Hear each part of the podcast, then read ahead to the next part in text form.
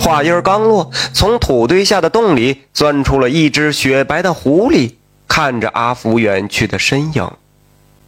这阿福回到家中，还是忍着疼痛，强颜欢笑，跟母亲说：“娘，今天在山里弄到了一头野猪，可是太大扛不动，我就割下一块肉带回来给老娘熬汤喝。”老娘躺在炕上。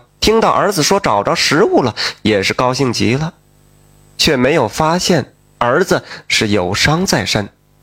阿福煮了一锅肉喂母亲吃下后就睡了。这时候，阿福一个人靠在床边，疼得快要昏死过去了。忽然之间，有一道白影钻进屋来，一只白狐在阿福面前闻了闻，瞬间。就变成了一个年轻美貌的女子，她往阿福身上吹了一口白色的烟雾，随即就消失不见了。等到阿福醒来时，感觉自己精神抖擞，再也不像之前那么难受了。一摸自己的屁股啊，哎，奇怪，怎么不疼了？屁股上的肉又重新长出来了，居然会有这种怪事发生？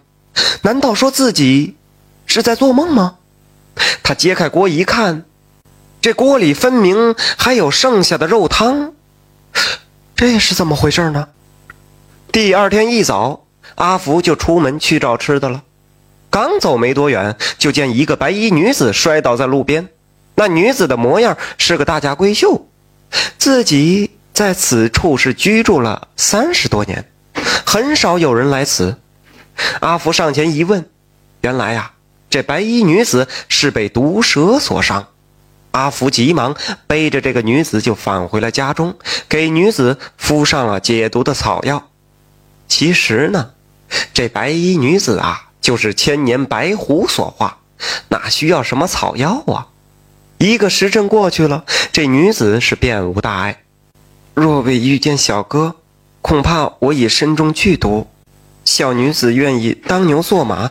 报答小哥救命之恩。